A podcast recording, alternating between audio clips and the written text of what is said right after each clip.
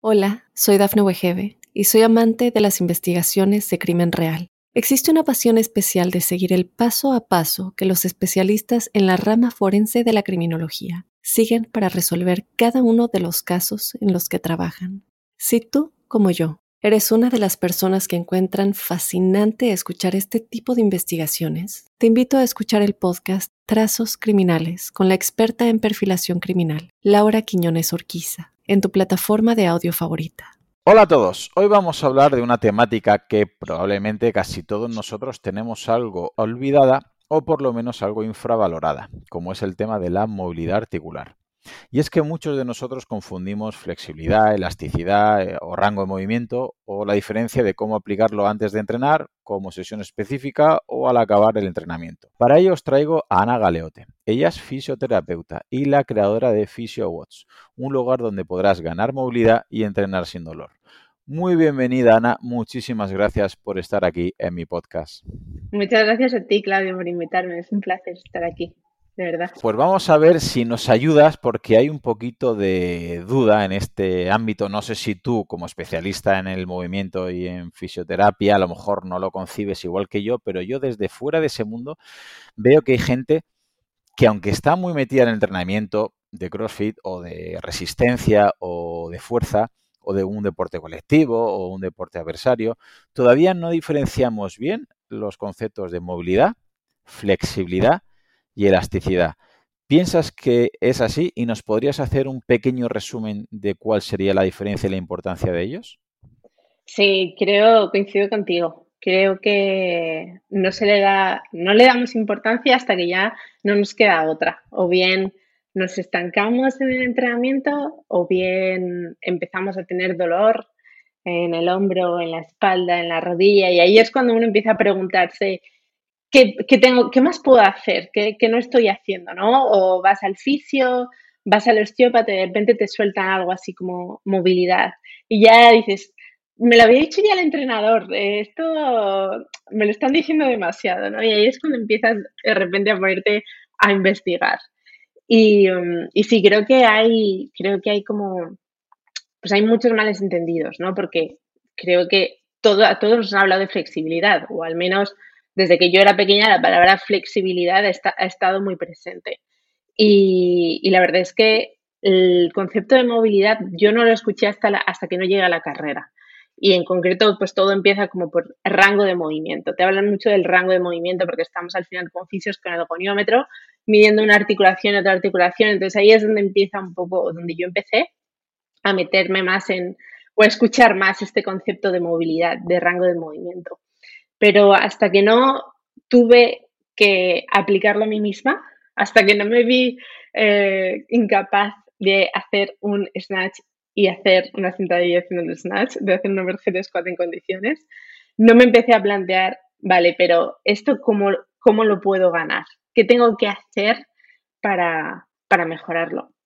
Y um, desde mi punto de vista, mientras que el concepto de flexibilidad, bueno, Elasticidad básicamente quiere decir eh, que un tejido vuelve a su posición, ¿no? Después de ser estirado, como, es capaz de volver a la posición inicial. Flexibilidad es la capacidad de doblarte sin romperte. Pero, ¿qué es, qué es la movilidad? ¿no? Y desde mi punto de vista, la movilidad es mucho más amplio que todo ello. Y no tenemos que quedarnos únicamente en, en el músculo o en el tejido o en la articulación en sí, sino entender de dónde viene ese movimiento, que viene de nuestro sistema nervioso central, viene de cómo sabe nuestro cuerpo moverse, cómo ha aprendido a moverse. Y una vez que te pones a investigar ahí, ya entiendes cómo la propiocepción es importante. Eres capaz de sentir tu cuerpo, sabes reconocer eh, tu cerebro, dónde está tu rodilla, dónde está tu cadera, eh, qué control motor tienes, tienes esa fuerza a final de rango, en, qué rangos eres fuerte, tienes, tienes esa estabilidad articular. Entonces, para mí el concepto de movilidad incluye mucho más que solamente ese músculo, ¿no? ese, ese aductor o ese pectoral del que todos, a todos nos han hablado, incluye mucho más y, y es más, cuando queremos ganar movilidad, básicamente queremos enseñarle a nuestro cuerpo a moverse de otra manera es un trabajo desde mi punto de vista muy neurológico y eso es lo que mucha gente pierde de vista o no ve tanto. Espero haber sido concisa y haber explicado bien.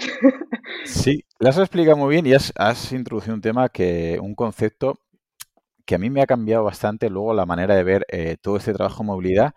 Y es cuando te das cuenta que a lo mejor, corrígeme, es que has comentado el tema del sistema nervioso y el cerebro. Y creo que está completamente involucrado lo que es la movilidad. Y hay gente que no es consciente que si el rango de movimiento en una articulación tu cerebro detecta que es peligroso, que no es una posición segura, no te va a dejar que llegues ahí. Y no es una cuestión de ser más o menos fuerte o de estirar o no estirar una musculatura, es una cuestión de educar un poquito y que tu cerebro, corrígeme si estoy equivocado o estoy lo cierto, que tu cerebro entienda que esa posición es una posición que no es potencialmente lesiva, que es una posición conocida y que te va a dejar entrar en ese ángulo. Hablamos de tobillo, de rodilla, de cadera. Vamos a poner un ejemplo a, ver si, si la audiencia me entiende. Podemos ver a mucha gente en un gimnasio más tradicional, porque en un, si nos vamos a la alterofilia o nos vamos a un, box de CrossFit, es más fácil ver sentadillas mejor hechas, pero hay mucha gente que eh, hace, no llega a media sentadilla, no llega a 90 grados de sentadilla y a lo mejor levanta muchos kilos, pero luego es completamente incapaz de romper el paralelo o de hacer una sentadilla profunda. ¿Eso sería cuestión de que no tiene fuerza o sería cuestión de que su cerebro no eh, entiende que es una zona cómoda y bien por rigidez de tobillo, de cadera, de columna, le está limitando y por eso esa persona no puede hacer esa sentadilla en este ejemplo? Pues habría, habría que verlo. Yo a esa persona lo que, lo que le haría es obviamente le quitaría la barra de la espalda y le pediría que se ponga de cuclillas, sin ningún peso. A ver, sin, sin un peso, cuál es su rango de movimiento completo a día de hoy porque, bueno, pues, y veremos cómo, cómo está ese tobillo, cómo está esa rodilla, cómo está esa cadera, pero que haga una sentadilla lo más profunda posible sin peso. Y, y, desde ahí ya empezaría a ver cuál es la diferencia entre que pueda hacer esa sentadilla profunda sin peso o que la haga con peso, ¿no? Porque puede pasar de todo. De hecho, no sé si, si, a ti te habrá pasado alguna vez, a lo mejor que a lo mejor si con un poquito de peso parece que bajas más, que si lo haces sin peso. Entonces, y luego sí que es cierto que puede ser que te pongas más peso y no bajes, pero es por el miedo o es porque no eres suficientemente fuerte en ese rango, ¿no? Entonces, habría que verlo, pero sin lugar a dudas, primero le miraría la sentadilla sin ningún tipo de peso, a ver, porque entiendo que si tú haces una sentadilla sin peso, bajas y subes, ese es el rango en el que tú te sientes seguro y en el que te puedes mover en el que tienes esa movilidad activa para, para moverte. Cuando te pones un peso encima y bajas más, eres capaz de bajar más. Eso quiere decir que ahí, gracias a esa fuerza externa, te mueves unos rangos de movilidad que son pasivos. Son, es un rango al que solamente llegas cuando esa, ese peso te empuja hacia esos grados, pero que tú solo por ti mismo no eres capaz de llegar allí. Entonces eso me está indicando que aunque ese grado existe, porque esos últimos ese rango existe, tú puedes llegar a él, no lo controlas. Es decir, activamente tú no llegas a ese grado, a, ese, rango final. Y eso me está diciendo que falta fuerza en esos últimos grados de movimiento. Cuando pasa lo contrario, ¿no? que hace una sentadilla, a lo mejor sí que rompe el paralelo, pero luego se pone, se pone el peso en la barra y no baja tanto, a lo mejor me está diciendo pues, que no se sienten seguro, que, o sea, a lo mejor ya es, son otros tipos de, de barreras psicológicas o mentales que no le permiten bajar hasta ahí o simplemente pues que está acostumbrado a ir siempre a más peso, a más peso, a más peso y lo mismo tiene que hacer más repeticiones, más series de a 12 repeticiones con el 50% y trabajar todo ese rango, ¿no? Entonces habría que ver, habría que ver el, el atleta en cuestión. Sí, imagino que siempre será la respuesta depende, ¿no? Y que cada atleta es, un mundo. Pero sí es que es verdad que sigo viendo que se le da eh, poca importancia a esta movilidad y que a veces no desde fuera es fácil. Ves a un atleta haciendo un gesto y dices, bueno, lleva los hombros a más extensión de hombros, más movilidad de tobillo. Pero incluso a veces el atleta piensa que está haciendo una técnica en concreto y luego cuando se ve en vídeo grabada esa persona dice, ostras, yo juraría que tenía la cadera completamente diferente o tenía mucha más dorsiflexión de tobillo, etcétera. Para llevarlo un poquito a la práctica, una persona que nos esté escuchando que ahora mismo no tenga claro cuál debería ser el calentamiento a realizar y si hay que estirar o no hay que estirar, si hay que hacer movilidad. Hay un protocolo de calentamiento que a mí, por lo menos, de todos los que he visto, me, gusta bastante, que es el RAM, ¿no? el de raise, activar, movilidad y potenciar. No sé eh, cómo lo ves tú, qué consejo nos podrías dar como fisioterapeuta y experta en movimiento a la hora de enfocar un calentamiento antes de una sesión de entrenamiento deportivo? Bueno, yo como, te decía antes, en, el calentamiento me gusta dejárselo a los, a los entrenadores, ¿no? Porque creo que mm, lo que, lo que hablábamos antes, antes de ponernos a grabar, depende tanto del deporte, depende tanto si estamos hablando de un deporte de potencia, o si estamos hablando de un deporte más de resistencia, o si estamos hablando más de, más de fuerza va a depender, va a depender mucho de, cada atleta. Yo te puedo, te puedo hablar de lo que hago yo. Perfecto. Y en, mi, y en mi calentamiento siempre empezamos por subir pulsaciones, un calentamiento muy general. Luego ya nos vamos eh, hacia un calentamiento más general, pero del patrón de movimiento de la sesión. Es decir, supongamos que tenemos un entrenamiento de snatch, de squat snatch o de clean, algo de alterofilia, por ejemplo. Empezaríamos simplemente pues con algo de cardio, solamente para calentarnos, para subir pulsaciones. Luego a lo mejor haríamos una, segunda parte que sea más de, del patrón de movimiento en el que voy a, hacer ejercicios para extender la cadera, para estabilizar el peso por encima de la barra, para activar la cadena posterior, para activar eh, el abdomen, una buena estabilidad. Y luego, antes de ponerme a entrenar, haría un calentamiento específico del movimiento, del snatch, con un calentamiento pues para, una buena posición de, partida, de inicio, de cómo tengo que saltar, de cómo tengo que distribuir el peso.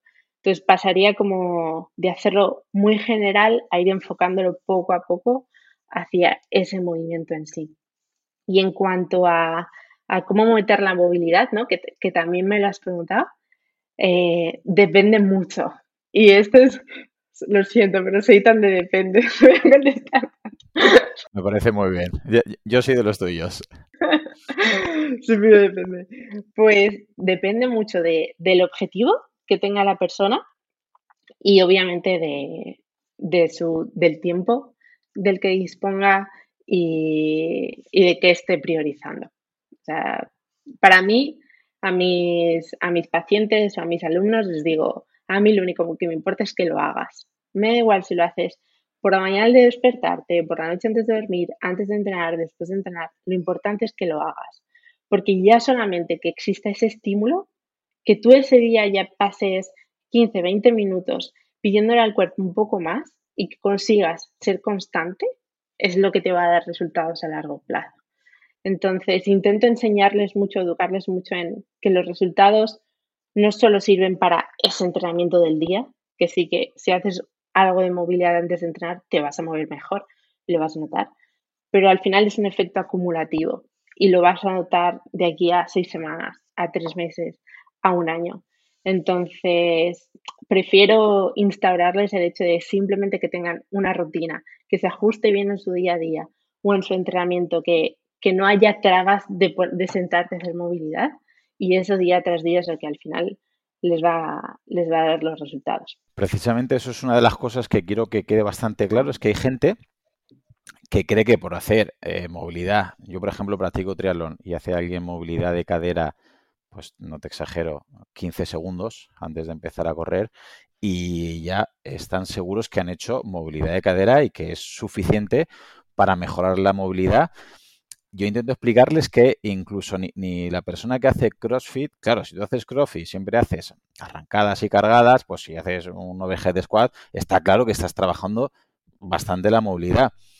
Pero eso es suficiente para tener una, movilidad adecuada o tendríamos que igual que la persona que le gusta hacer fuerza, igual que entrena en el gimnasio de manera óptima y tiene una periodización, igual que los que hacemos deporte de resistencia, tenemos las sesiones planificadas, ¿deberíamos dedicarle sesiones específicas a la movilidad, aparte del entrenamiento que hagamos, o no haría falta?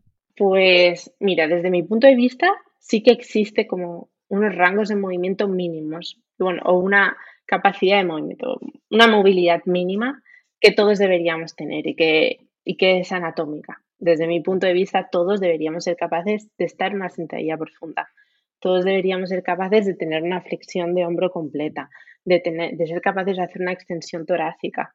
Es decir, hay ciertos rangos que todos deberíamos ser capaces de, de hacer, porque nuestro cuerpo humano está diseñado para poder moverse así, ¿no? Entonces, al final es como perder las capacidades que como seres humanos tenemos. Y creo que al final es, con el paso de los años, sí o sí, las capacidades las vamos a perder. Entonces, cuanto mejor estemos hoy, mejor estaremos el día de mañana. Luego, por supuesto, hay ciertas necesidades que van a variar en función del deporte que practiques, si quieres enfocarlo mucho a un deporte concreto. Un alterófilo no tiene las mismas necesidades que a lo mejor una persona normal de movilidad, ni igual que un gimnasta o a lo mejor un, nadador que necesita una flexión plantar del pie mucho superior a la que necesita cualquier persona normal. Entonces, si tú te dedicas a un deporte y quieres rendir al máximo y quieres optimizar tu entrenamiento, recuperar mejor, asegúrate de que estás optimizando toda tu movilidad para desarrollar una buena técnica. ¿Y cómo se puede hacer esto? Pues o bien haces lo que tú dices, incorporas a tu rutina de, entrenamiento sesiones específicas de movilidad. Esto va a depender un poco de, los objetivos de cada persona. Puedes hacer a lo mejor tres, tres sesiones de movilidad a la semana que sean enfocadas o bien a aquello que te falta o bien aquellos rangos que más vas a trabajar en tu deporte o bien puedes hacer, que es lo que más me gusta a mí, hacer todos los días un poquito, todos los días, cinco días a la semana, hacer todos los días un poquito y que, y que eso al final vaya sumando. Porque de momento estamos hablando todo de movilidad. Eh, vamos a pararnos un poquito en los estiramientos y vamos a volver a ese calentamiento. ¿tiene sentido estirar antes de hacer una actividad? ¿Tiene sentido estirar después? Digo, hablo de estiramientos pasivos, que hace poquito ha habido un poquito de controversia respecto a esto. ¿Cuál es tu opinión, Ana? Pues yo creo que habría que plantearse para qué los estás haciendo. ¿no? ¿Por qué estás haciendo esos estiramientos? ¿Qué es lo que está pensando la persona que está consiguiendo cuando hace esos estiramientos? Eh, yo creo que no hace falta hacer estiramientos antes de entrenar. No creo que haga falta. Eh, y de hecho, pues como tú dices, se ha visto que puede ser contraproducente cuando vas a hacer luego un, entrenamiento de fuerza o incluso de potencia. También creo que tenemos que diferenciar entre hacer un estiramiento de 20 o 30 segundos a hacer un estiramiento de 3 minutos y, ver, la persona, porque conozco personas que son tan tiesas que es posible que si no están un minuto en sentadillo en sentadilla profunda antes de entrenar, o sea, es que no, no pueden ni, movilizar la cadera. Pero como norma general, no se lo recomendaría a todo el mundo.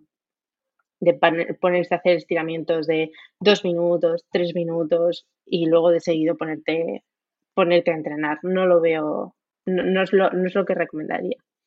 Eh, y hacerlo después de entrenar, creo que tiene mm, efectos beneficiosos sobre todo a nivel subjetivo. Lo mismo, habría que, habría que ver a quién, a quién se lo recomiendo, ¿no? Pero sin duda, si sales de un entrenamiento y te notas súper, súper duro, súper rígido, notas mucha congestión a nivel del cuádriceps, de los isquios, no creo que haya nada malo en que te tumbes, te pases el foam roller y hagas unos estiramientos con el objetivo de hacer un, un cooldown, ¿no? De, de, volver a la carga, de mejorar, de mejorar tus sensaciones. Entonces, habría que ver cuál es el objetivo de esa persona. Luego, por, por, supuesto, si alguien quiere, su objetivo es ganar flexibilidad, que por qué no, hay mucha gente que quiere ganar flexibilidad porque sí, pues puede hacer esos y solo puede hacerlo antes de entrenar, pues yo le diría, bueno, vale, haz tus estiramientos, pero asegúrate de calentar muy bien, de hacer mucha activación y de prepararte muy mucho para la sesión que te toca después. También puede ser que le, no le, que le dé igual no rendir tanto en ese entrenamiento, porque su objetivo sea, no es que yo me quiero centrar en, no lo sé. habría, habría que ver, pero como norma general nunca le diría a alguien, ponte a estirar antes de entrenar. Si quieres hacer movilidad, asegúrate de que estés haciendo un trabajo de movilidad activo y, que reduzcas ese tiempo de estiramiento o de movilidad pasiva a rangos a 30 segundos, como mucho un minuto y que lo acompañes siempre de un trabajo de fuerza y de activación. Precisamente comentando esto que acabas de decir sobre fuerza, si tuvieras que elegir una de las dos opciones, que imagino que es imposible que me respondas, ¿tú ves normalmente que los problemas de movilidad son más bien por falta de fuerza o por falta de elasticidad muscular? Si tuvieras que elegir una solamente, ¿cuál indicarías? No sé. Creo que te voy a dar la tercera opción. Creo que normalmente los problemas eh, vienen de una falta de, control motor. O sea, no es que falte, no es que falte rango o que no sean fuertes, sino que no han aprendido a moverse conscientemente en ese rango. O sea, hay atletas, y seguro que tú lo has visto, que les haces hacer una sentadilla, no rompen el paralelo, se les inclina el pecho hacia adelante, se les redondea la lumbar, te pones al lado, le dices, baja despacio, empuja las rodillas afuera, saca el pecho, les das unas, unas breves indicaciones y la sentadilla en 10 repeticiones ha cambiado. Y en 10 repeticiones no ha ganado fuerza ni ha ganado flexibilidad, sino que ha entendido mejor el movimiento.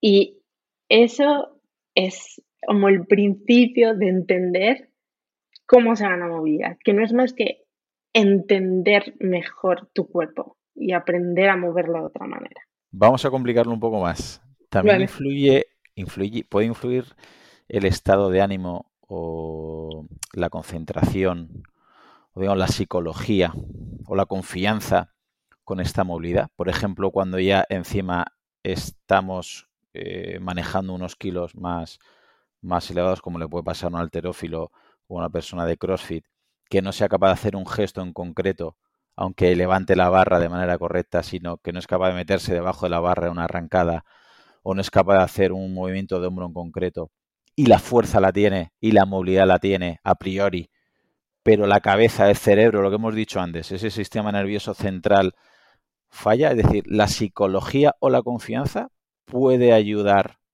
a llegar a más o menos movilidad en un gesto concreto?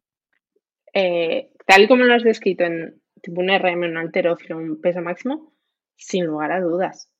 Sin lugar a dudas. Tú, o sea, la mayor parte del movimiento está aquí. Eh, y hace, hace mucho tiempo estuve, estuve hablando, hace mucho, mucho tiempo, estuve hablando con, con Guillermo Higuero, un, un colega psicólogo, y me decía, eh, cuando, cuando un atleta se...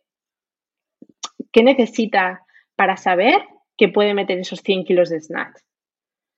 Pues necesita a lo mejor haber hecho un snatch con 95 o haber hecho un overhead squat con 95. Igual no necesita haber hecho esos 100, pero el, haber, el tener esa experiencia de movimiento con un poco menos le va a dar la confianza para levantar un poco más. Entonces, sin duda esa, confianza, esa presencia y esa conciencia te ayuda a, arriesgarte, por así decirlo, a, tener la seguridad de que te puedes arriesgar. Porque además lo has descrito muy bien antes. Cuando algo te duele, cuando te has lesionado, tu cerebro no te deja ir a ese rango de movimiento. Necesitas estar tranquilo. Y eso es algo muy importante cuando, cuando se trabaja la movilidad, ¿no? Yo, por ejemplo, siempre intento avisar a mis alumnos de intenta empezar en una posición en la que estás incómodo, pero nunca estás forzando, nunca tiene que doler. Por el momento en el que tu cuerpo siente esa sensación de riesgo, no te va a dejar ir. Ni, y cuando tienes dolor, eh, es muy difícil ganar movilidad, porque precisamente el dolor lo que es es como esa alarma que te dice, tenemos que tener cuidado con ese hombro, no muevas ese hombro, no muevas ese hombro, cuidado. Entonces, si estamos en esa alarma, no te va a dejar tu cerebro ir a un rango nuevo, a un rango desconocido, en el que no sabes muy bien qué es lo que puede pasar. Entonces, cómo tú te sientes es importantísimo, influye muchísimo. Sí, hace poco leí un estudio, no me acuerdo exactamente con cuántos kilos lo, mostraba, pero digamos a un grupo le ponía unas, eh, le ponía una barra con kilos y le decía que había menos kilos de los que realmente había. Y otro le hicieron lo contrario. Y sucedió tal cual el efecto placebo y nocebo. Los, que los que pensaban que tenían más kilos que los que había en la barra no podían ejecutar el gesto, me juraría que era una cargada, y al revés, los que pensaban que había menos kilos de los que había en la barra lo hacían. O sea, y era un poquito para demostrar hasta qué punto esa confianza y esa atención y esa psicología puede influir. Obviamente la diferencia era pocos kilos, una persona que no hace una... a 20 más. claro, correcto, que nadie aquí se venga arriba y se autoengaño, le engaña al compañero y le haga una lesión.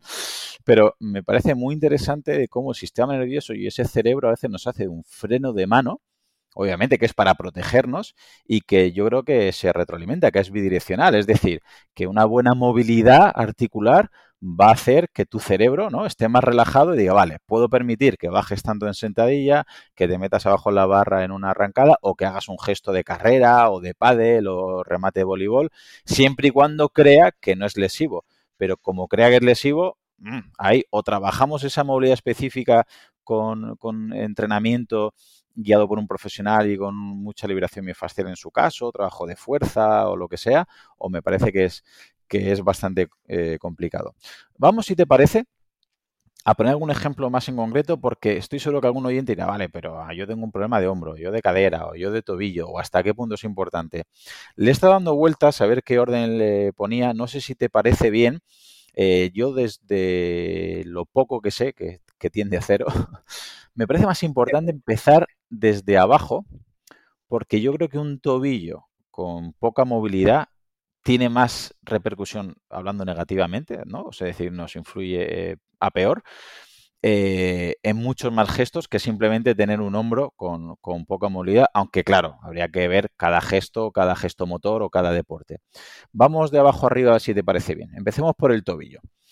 Para los oyentes que están ahora mismo escuchando el podcast, ¿qué repercusión puede tener a nivel deportivo tener un tobillo con muy poca dorsiflexión. ¿Y cómo lo podríamos evaluar por si hay alguien que dice, bueno, Ana, Claudio, y yo como yo mi tobillo creo que está bien? ¿Cómo podemos saber y qué repercusión tiene? Ok. Mira, una cosa muy importante, en, bueno, en el tobillo como en todo, pero en el tobillo es muy evidente. Aparte de que, mm, de que pueda existir una limitación de movilidad en ambos, cuando hay una diferencia entre un tobillo y un otro, eso va a repercutir mucho vamos, en todo el cuerpo hasta arriba. Te puedo decir, por ejemplo, un overhead squat en el que a la persona se le va la barra totalmente hacia un lado y mucha gente lo primero que va a pensar es que me pasa en el hombro. Muchísimas ocasiones viene el tobillo, porque vas a ver cómo hay una rodilla que avanza, otra rodilla que no avanza, la pelvis que se rota, al cerrar sentadilla, el tronco se rota y la barra se rota. Entonces, partamos del tobillo, pero también considerar como e, esas diferencias, ¿no? Sin duda lo que has dicho, el movimiento se construye abajo arriba y todo lo que va a pasar abajo influye muchísimo en lo que, en lo que sucede arriba. Pues cosas que pueden suceder como que mismamente las rodillas no sean capaces de avanzar en la sentadilla, el típico mito de que las rodillas no tienen que sobrepasar los, los dedos de los pies, por favor, olvidémoslo, olvidémoslo ya, porque la gente se está haciendo más daño en las rodillas de lo que se pueden hacer. Entonces, las rodillas han de, ah, bueno, en todo aquel que pueda, las rodillas van a sobrepasar los dedos de los pies cuando haces una sentadilla y tienen que sobrepasar si quieres hacer una sentadilla profunda. Eh, ¿Qué pasa cuando no tenemos esa flexión dorsal? Al final el tronco en la, en la sentadilla se va a inclinar muchísimo, porque si la rodilla no es capaz de avanzar por encima del tobillo, la cadera va a quedar muy atrás y a no ser que nos quedamos caer para atrás, tenemos que inclinar mucho el tronco hacia adelante. Entonces, aunque por ejemplo en powerlifting eso no pasa nada, porque de hecho la posición de la barra, que es una barra que se coloca más abajo, pues tampoco influye mucho en esa biomecánica, pero si lo quieres aplicar al CrossFit o a la sentadilla delantera o al overhead squat o movimientos de alterofilia, eso te va a afectar muy, muy mucho y va a ser prácticamente imposible que estabilices eh, correctamente un peso por encima de la cabeza en el caso de hacer un overhead squat, por ejemplo. Entonces, a nivel del tobillo, pues mismamente podemos ver eso. Luego en la carrera, cuando no tenemos esa buena flexión dorsal a nivel del tobillo, eh, vamos a estar cargando mucho, sobre todo la zona del tibial, se va a resentir mucho. Eh, vamos a encontrar eh, una, una zancada que no es tan eficiente, que no es tan forzada incluso, y luego ya en el salto solemos encontrar como personas que no son tan, tan reactivas a nivel de, del salto. No, ah, de hecho, yo tengo, yo no, tengo muy buena movilidad de tobillos. Ese, es mi gran déficit. De, de, pequeña hice mucha, hice mucha gimnasia rítmica y mientras que tengo muchísima flexión dorsal, flexión plantar de estar en puntas, no tengo como me costó cuando empecé a hacer CrossFit, mi flexión dorsal de tobillo estaba, estaba fatal y tuve que, que trabajarla un montón. Y en el salto eso también nos, también nos puede repercutir a la hora de ser, de tener más potencia. Ahí sería importante lo que estás comentando, que cada uno debería individualizar en su caso, porque claro, por ejemplo, un nadador le interesa extender un poquito más el tobillo, ¿no? Es decir, esa flexión plantar y a lo mejor un corredor no le interesa tener tanto rango de movimiento en extensión de tobillo, ¿verdad? Y a lo mejor le hace falta. Por eso es muy importante quizás eh, individualizar en cada deporte y cada uno de ellos para saber cuál es su rango óptimo. ¿Y habría alguna manera de evaluar, hay algún test que podamos hacer de manera casera para saber más o menos cuál es una movilidad de tobillo? El de, flexión dorsal es muy sencillo. De hecho, este se lo vi al doctor Aaron Horship de Squad University se lo vi en un vídeo y me parece, a mí me encantan los test que son fáciles de aplicar y que dan mucha información. Y este test te colocas delante de una pared a una distancia de, un puño, colocas aquí los dedos de tus pies y aquí la pared. Y te colocas, a mí me gusta colocarme una flexión de cadera y flexión de rodilla, no solamente hacerlo desde pie, sino agacharme, porque así imita un poco mejor al patrón que voy a tener en la sentadilla, puesto que en la sentadilla voy a estar con flexión de cadera y flexión de rodilla. Ese vídeo lo tienes en tu canal, ¿verdad? Sí, Te lo digo porque los que están en YouTube lo más o menos se pueden hacer una idea, pero los que estén en podcast escuchando, dejo el enlace de los comentarios, dejo el enlace de tus vídeos, que son los que utilizo yo en mis clases para mis alumnos. algunos te odian, algunos te odian porque tienen que hacer tus test y se dan cuenta cómo están, pero lo digo porque a lo mejor si alguno se pierde, luego pongo el enlace de tus vídeos y que vayan a ellos. ¿Vale? Perfecto, perfecto. Sí, y una vez se ponen con una distancia un puño de la pared y ya tienen que hacer, ¿no? entiendo que con el pie apoyado en el suelo, a ver con las rodillas si son capaces de tocar, la, pared. Exactamente, que se fijen en que realmente la planta no se separa, realmente no se separa, porque muchos, muchos de mis alumnos me lo mandan y sí, no se ha separado, pero noto que el talón se está separando un poquito, no, que no separe nada y que la rodilla avance en línea con la mitad del pie que no avance hacia adentro para asegurarnos de estar midiéndolo como en la alineación que queremos conseguir cuando hacemos esa sentadilla. Vale, y lo ideal es que la rodilla toque la pared. Exacto. Vámonos al siguiente eh, punto, digamos, movilidad, articulación que estaría bien que tuviéramos en cuenta.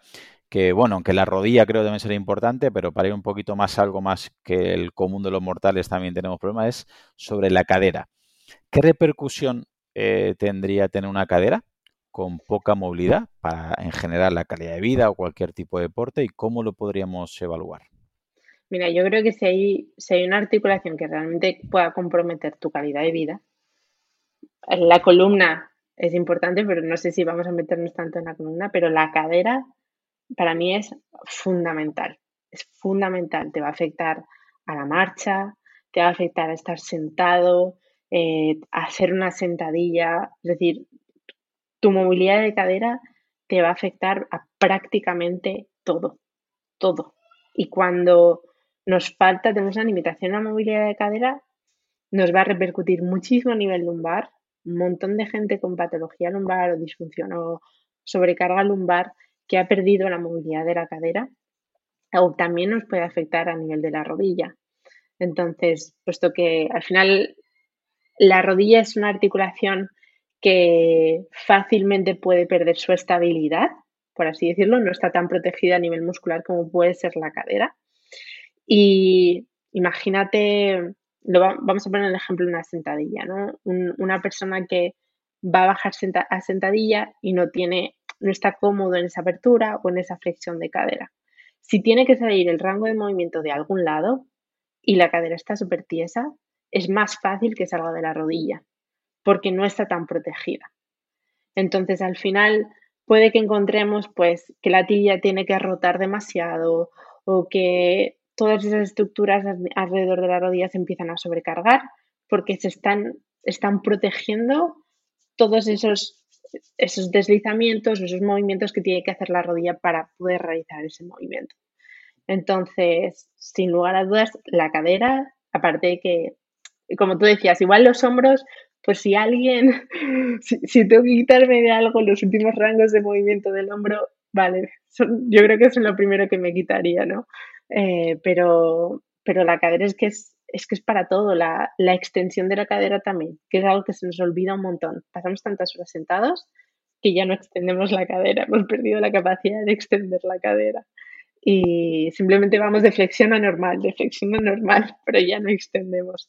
Y ahí perdemos, pues, simplemente caminando, corriendo, saltando, o sea, perdemos muchísimas habilidades. ¿Cómo podríamos evaluar si una persona tiene una movilidad de cadera, ya flexión o extensión o abducción? Bueno, ¿cómo podríamos saber cómo está el estado de la cadera?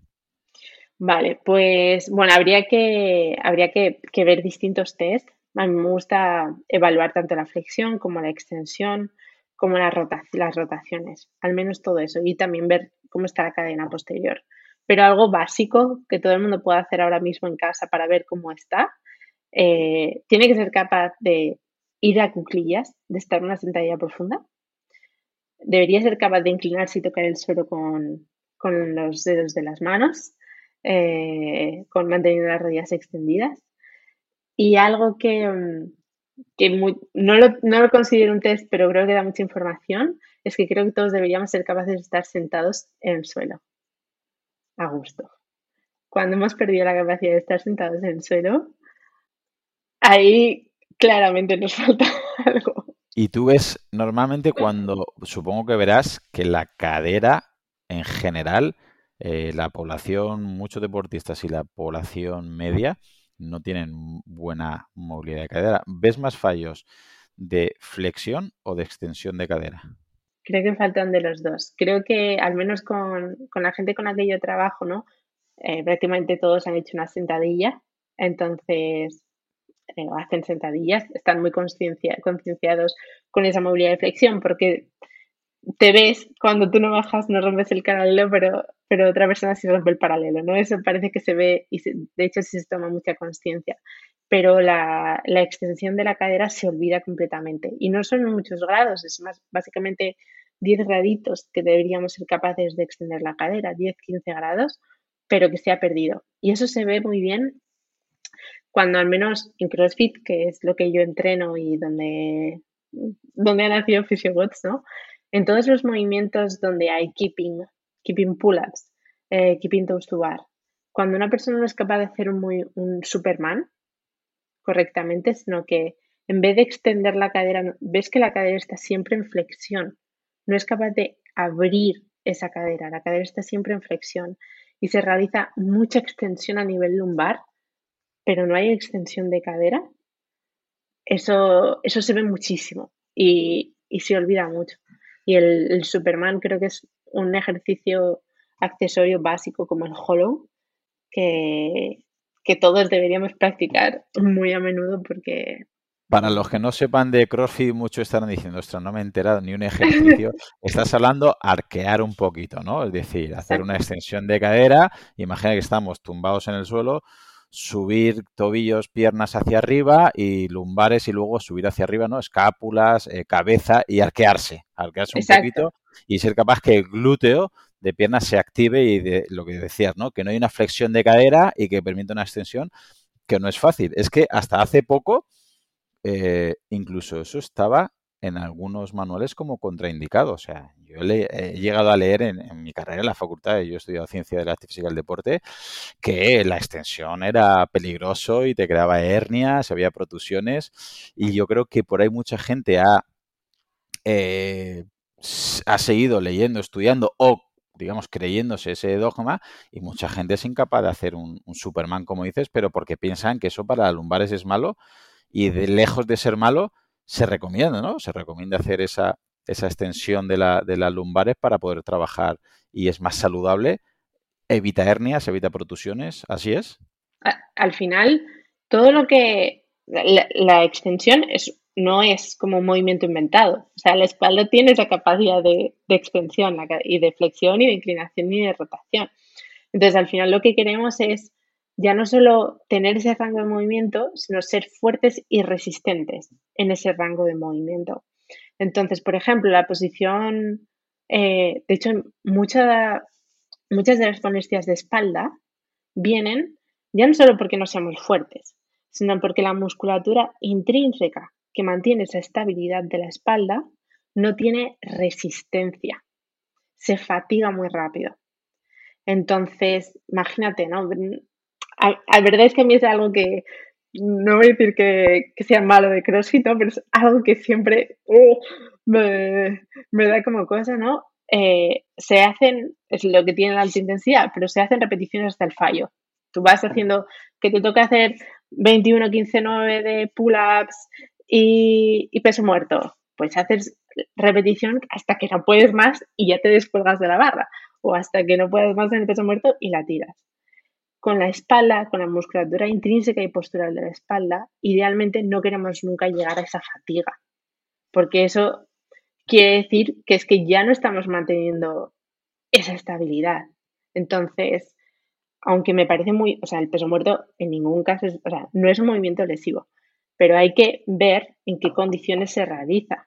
Y no me gusta o no nunca recomendaría que, un, que en un ejercicio en el que está trabajando tanto la espalda, se le pide ir hasta el fallo. Porque ahí sí es donde ya dejamos de controlar el movimiento. Y el trabajar el Superman, sobre todo en mantenerlo X segundos, nos permite desarrollar esa resistencia y que nuestra musculatura sea capaz de mantener esa extensión durante 10 segundos, 20 segundos, 30 segundos. Y así es como se, se, generan esas adaptaciones y se la hace más resistente, ya no solo más, más fuerte de soportar más peso, sino más resistente en el tiempo. Y aparte, eh, los hábitos que tenemos hoy en día, que estamos sentados conduciendo, comiendo, trabajando, viendo la tele. Grande podcast. eso ayuda a estar flexionando la cadera, la cadera no extiende, el glúteo no se activa y eso al final, claro, es otra de las cosas que nos ayuda a que tengamos una mala extensión de cadera y que si estás todo el día sentado, tu cerebro dice, ¿para qué quiero un glúteo activado? ¿Para qué quiero extender cadera si siempre estoy sentado? Y yo creo que es el caso, que es gente que luego se pone a entrenar, se pone a entrenar metiendo una, una carga excesiva, ya sea corriendo, ya sea haciendo pesas, ya haciendo, haciendo crossfit, y claro, viene una lesión y luego, no es que el crossfit es lesivo, es que correr es lesivo, es que entrenar es lesivo. Y bien, es que no se ha adaptado la carga a esa persona o bien que esa persona está haciendo las cosas de una manera un poquito eh, excesiva. Pero nadie pone el foco en es que no tienes que estar tanto tiempo sentado, no tienes que ser tan sedentario, porque al final, claro, te quedas sin glúteo, te quedas sin cadera, te quedas sin esa función ¿no? de movilidad. Y claro, cuanto más tarde empieces a realizar eso, más efecto perjudicial tendrás. Pues vamos a pasar al hombro.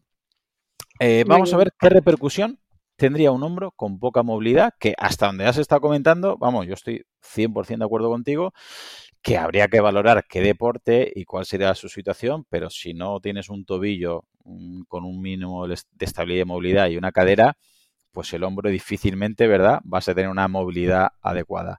¿Qué repercusión tiene tener un hombro con poca movilidad y cómo podríamos saber si nuestro hombro va bien o no va bien? Pues Mira, el, hombro es una articulación que en comparación con la cadera y con, en comparación con el tobillo es bastante móvil, es decir, no tiene, no, anatómicamente no, tiene tanta masa muscular que esté bloqueando su rango de movimiento, ¿no? Por así decirlo. Pero ¿qué es lo que pasa? Que se generan en el momento en el que del hombre me gusta mucho explicar, porque tiene un papel muy importante, el de la cápsula articular. Tanto el hombro como la cadera son, son en artrosis, ¿no? La superficie del húmero es, redondeada y para realizar cualquier movimiento el hombro necesita rotar. Tanto si va, voy a levantar la mano por encima de la cabeza, no es un movimiento lineal, sino que la cabeza de mi húmero rota para poder producir ese movimiento.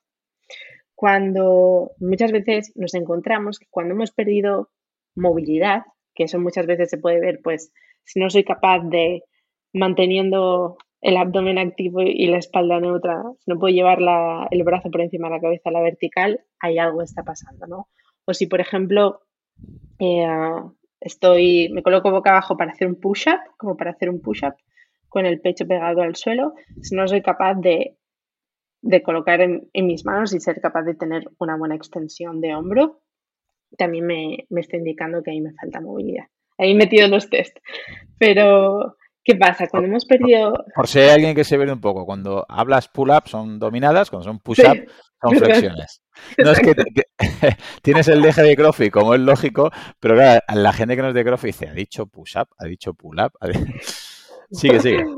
Todos los tests están en mi canal de YouTube para quien no necesite. Hay vídeos específicos de test de hombro, así que lo podéis. Perfecto. Pues cuando hemos perdido esa movilidad de, hombro, que también tenemos que ver, que ver cómo está la movilidad torácica, porque el hombro y la, columna torácica trabajan juntos. Eh, ¿Qué es lo que pasa? Que esa cápsula, que es como si dijésemos un calcetín que rodea el músculo, esa cápsula necesita tener cierta amplitud.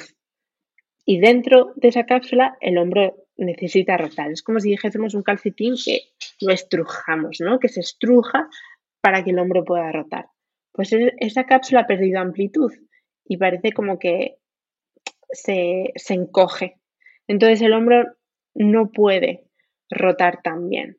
Y cuando no es capaz de rotar también el hombro, aparte de que se disminuye el rango de movimiento, no puedo subir tanto el brazo porque no, para yo subir el brazo por encima de la cabeza necesito tener una buena rotación externa. Como mi hombro no es capaz de rotar tanto, no puedo subir tanto el brazo. Pues se empiezan a generar como pequeñas compensaciones en las que perdemos estabilidad del hombro. Y esto tienen que ver el vídeo en YouTube para, para entenderlo, pero básicamente, imagínate eh, aquella persona que no es capaz de realizar esta flexión de hombro, entonces lo que hace es esto, para poder llegar a ese rango de movimiento.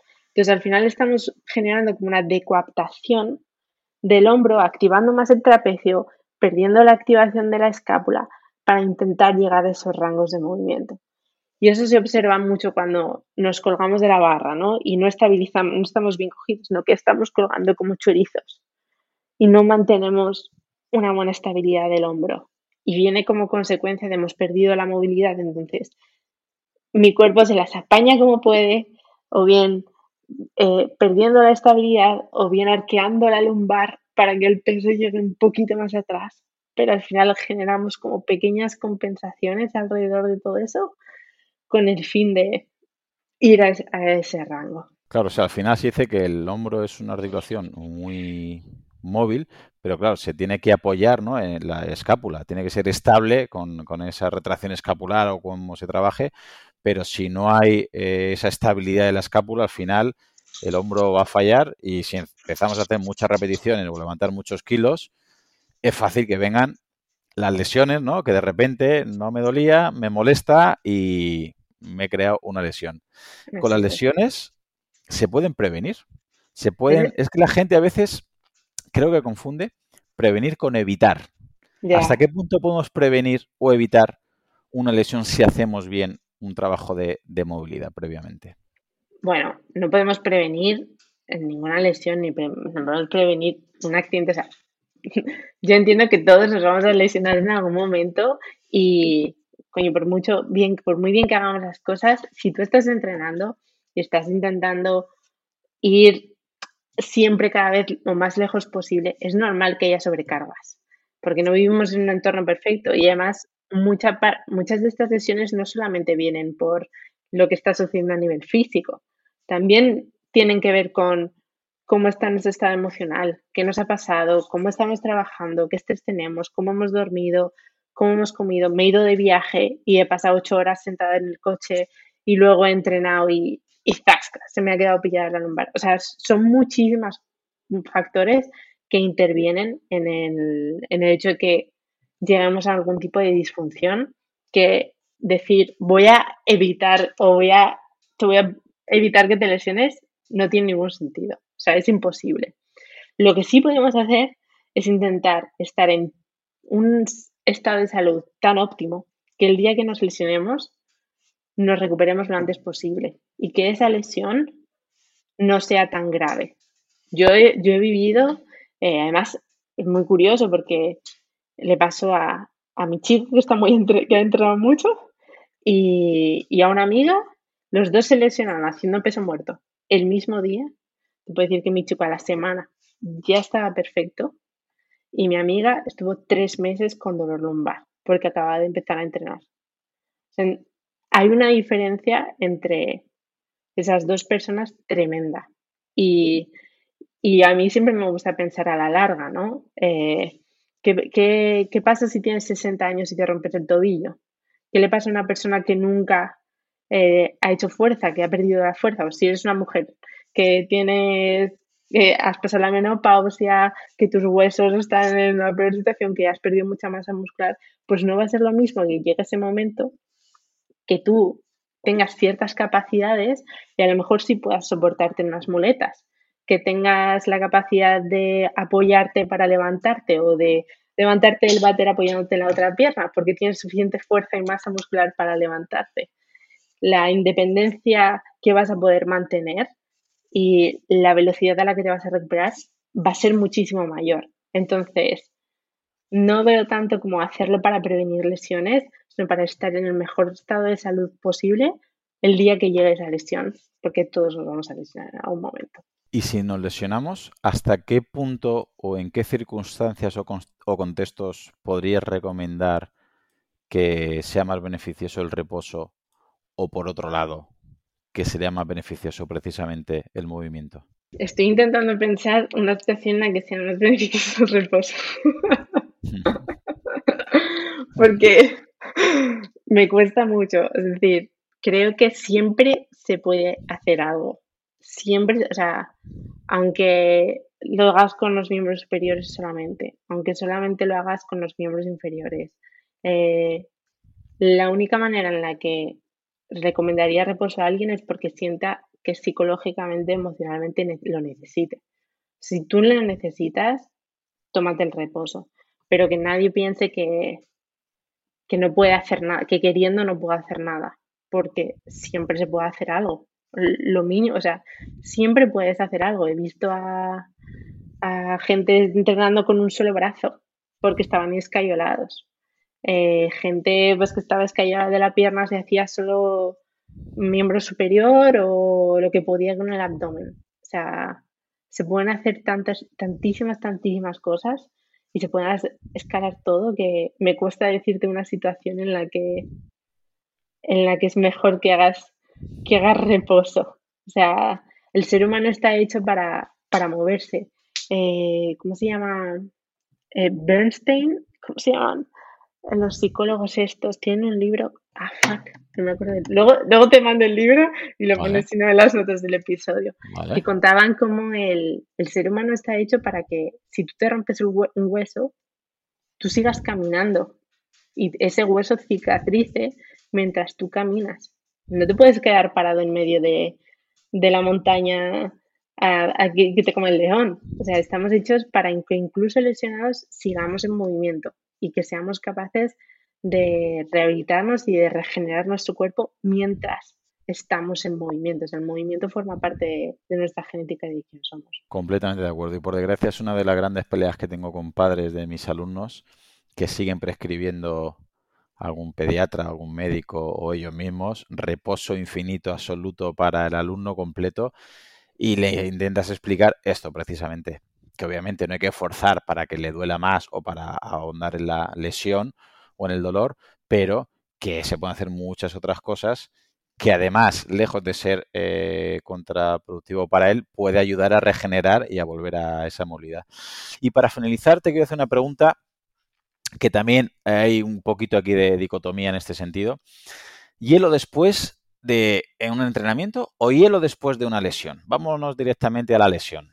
¿Hasta qué punto tú recomiendas como oficio, si alguien mañana, espero que ningún oyente mío se haga un esguince, se hace un esguince, se le pone el tobillo como una bota, ¿hasta qué punto es recomendable eh, aplicar hielo como se ha estado aplicando estos últimos 20 o 30 años como, vamos, como primera medida preventiva?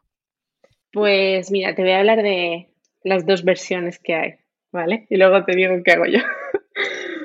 pues por un lado, se sabe que el hielo disminuye, disminuye el dolor. Y porque al final el hielo lo que hace es disminuir la velocidad de conducción y eh, pues vas a sentir un alivio eh, del dolor. Por otro lado, esa disminución de la velocidad de conducción va a afectar al sistema inmune que está yendo a, a la lesión a solucionarlo con inflamación. Entonces, ¿qué pasa? Que si colocas ese hielo, estás retrasando la acción de tu sistema inmune. Entonces, ¿qué hacemos? ¿Priorizamos la analgesia o priorizamos que tu sistema inmune actúe? Em, yo, en mí misma, priorizo que mi sistema inmune actúe. Yo aguanto el dolor, no me importa y lo voy a priorizar.